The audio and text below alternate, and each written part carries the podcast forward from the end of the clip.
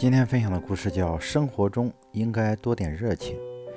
美国文学家爱默生曾写道：“人要是没有热情，是干不成大事业的。”大诗人沃尔曼也说过：“年年岁岁只在你的额上留下皱纹，但你在生活中如果缺少热情，你的心灵就将布满皱纹了。”著名大提琴家卡萨尔斯当年已九十高龄。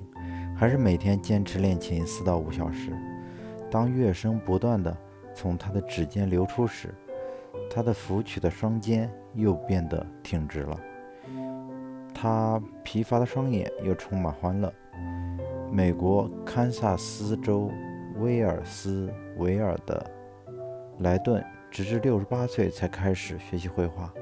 他对绘画表现出极大热情，并在这方面获得了惊人的成就。同时，也结束了折磨过他至少三十余年的苦难历程。人们有了热情，就能把额外的工作视为视作机遇，就能把陌生人变成朋友，就能真正的，就能真诚的宽容别人，就能爱上自己的工作。无论他是什么头衔，会有多少权利和报酬，人们有了热情，就能充分利用余暇来完成自己的兴趣爱好。如一位领导可成为出色的画家，一个普通职工也可以成为一名优秀的手工艺者。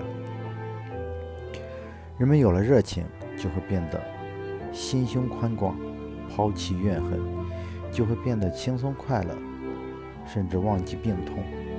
当然，还将消除心灵上的一切皱纹。